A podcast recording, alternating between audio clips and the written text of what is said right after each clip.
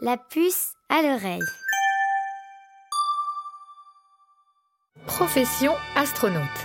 Un lundi matin comme les autres. 5, 4, 3, 2, 1, 0. Décollage. Ce lundi matin, trois cosmonautes, un russe, un français et une américaine, sont partis au travail. Comme tout le monde, me diras-tu.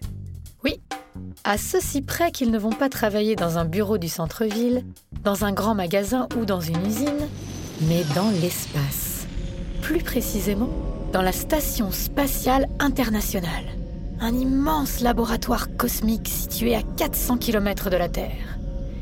Et, pour se rendre au travail, nos trois amis ne peuvent pas utiliser leur vélo, prendre le métro ou marcher tranquillement avec leur café à la main. Ils en ont pour 48 heures de voyage en fusée. Le décollage de la fusée, qu'on appelle aussi un lanceur, est certainement la phase la plus fatigante pour les cosmonautes.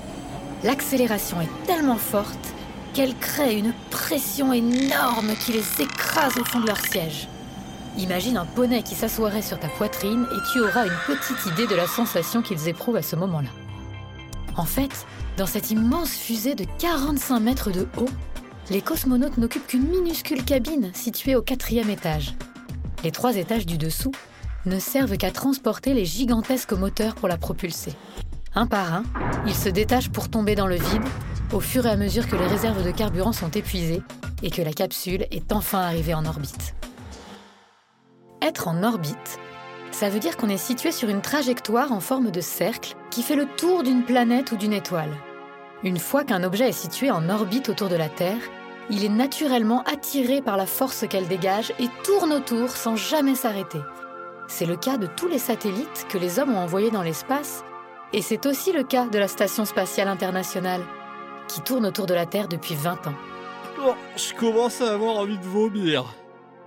Maintenant que notre fusée est en orbite, il ne lui reste plus qu'à rejoindre la station. La fusée va devoir faire plusieurs fois le tour de la Terre pour atteindre la bonne vitesse et s'aligner exactement avec sa trajectoire. Hé les gars, attendez-moi J'arrive C'est seulement à partir de ce moment-là que nos trois astronautes peuvent enfin bouger. Ils ont des sacrées fourmis dans les jambes, car cela fait plusieurs heures qu'ils sont bloqués dans leur siège, sans pouvoir bouger d'un centimètre, ni même se gratter le dessous du pied ou aller aux toilettes. Ne le répète pas à leurs copains, mais je crois qu'ils sont obligés de porter des couches pendant le décollage. Ils vont passer le reste du voyage dans un espace à peine plus grand appelé la capsule orbitale, mais dans lequel ils peuvent au moins enlever leur combinaison et se tenir debout. On y trouve des réserves d'eau, de nourriture et un système de toilettes très basique.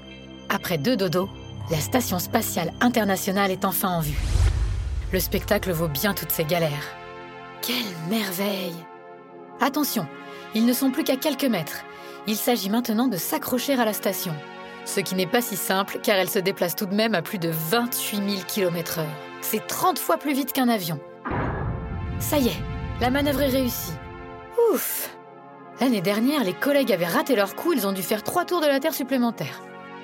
Mais avant de pouvoir rentrer dans la station, les astronautes vont encore passer de longues heures à s'assurer que leur capsule est bien fixée et que l'air ne pourra pas s'infiltrer au moment de l'ouverture du sas. De l'autre côté de la porte, ils sont aidés par les scientifiques déjà à bord. Mot de passe Mais, mais, mais ouvre Quand la porte s'ouvre enfin, c'est le soulagement général. Nous sommes mercredi après-midi, les trois cosmonautes sont arrivés au boulot et vont pouvoir prendre une pause café bien méritée. La puce à l'oreille.